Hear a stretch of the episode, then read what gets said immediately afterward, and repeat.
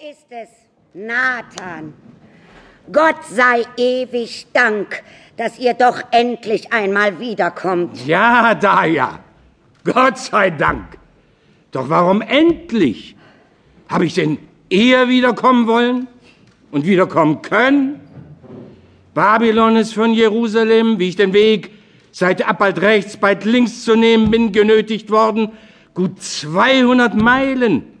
Und Schulden einkassieren ist gewiss auch kein Geschäft, das merklich fördert, das so von der Hand sich schlagen lässt. Oh, Nathan, wie elend hättet ihr indes hier werden können, euer Haus. Das brannte. So habe ich schon vernommen. Gebe Gott, dass ich nur alles schon vernommen habe. Und wäre leicht von Grund aus abgebrannt. Dann daher hätten wir uns ein neues gebaut und ein bequemeres. Schon wahr. Doch Rächer, wer bei einem Haare mit verbrannt. Verbrannt? Meine Rächer? Wenn sie Das habe ich nicht gehört. wenn sie es, Nun denn. wenn sie es wäre. So hätte ich keines Hauses mehr bedurft. Wenn, wenn, Verbrannt bei einem Haare. Ah, sie ist wirklich wohl verbrannt. Wenn- Heraus nur, töte mich und martre mich nicht länger. Sie ist verbrannt. wenn, wenn, wenn, wenn, wenn, wenn, wenn sie es wäre, würdet ihr von mir es hören? Warum erschreckst du mich denn? O Rächer. O meine Rächer. Eure, eure Rächer. wenn ich mich wieder je entwöhnen müsste, dies Kind mein Kind zu nennen. Nennt ihr alles, was ihr besitzt, mit ebenso viel Rechte, das eure? Nichts mit Größerem. Alles, was ich sonst besitze, hat Natur und Glück mir zugeteilt. Dies Eigentum allein dank ich der Tugend. Oh, wie teuer lasst ihr eure Güte, Nathan, mich bezahlen, wenn Güt in solcher Absicht ausgeübt noch Güte heißen kann. In welcher?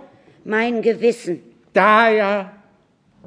Lass vor allen Dingen dir erzählen. mein Gewissen, sag ich. was in Babylon für einen schönen Stoff ich dir gekauft. So reich und mit Geschmack so reich.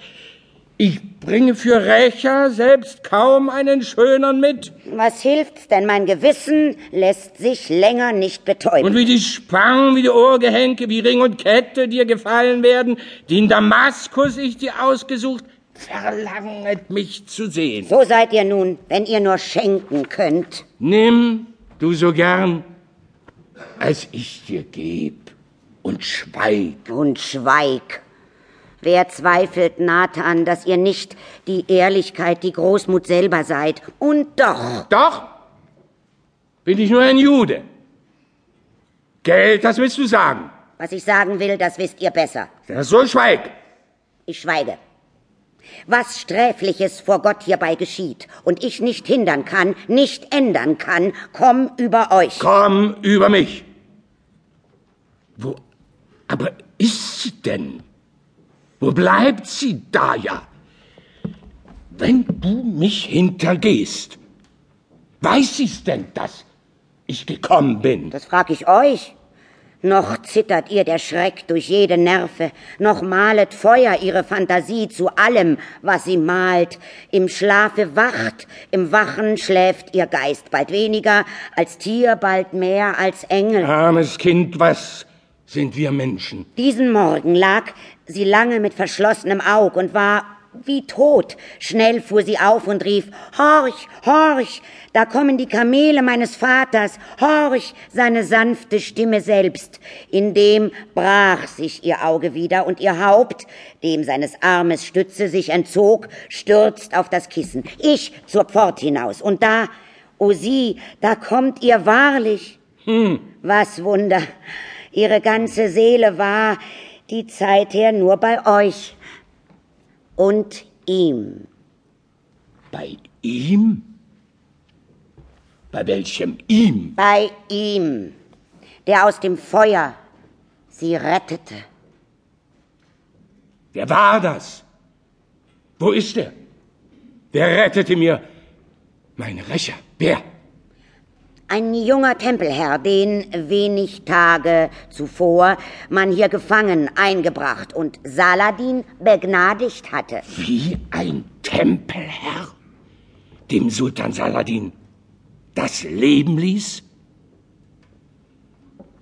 Durch ein geringeres Wunder war ich ja nicht zu retten. Gott! Ohne ihn, der seinen unvermuteten Gewinst frisch wieder wagte, war es aus mit ihr. Wo ist er? Da ja dieser edle Mann. Führe mich zu seinen Füßen.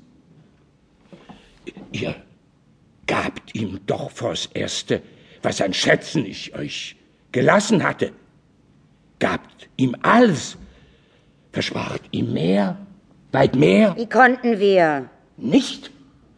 Nicht? Er kam, und niemand weiß, woher er ging, und niemand weiß, wohin.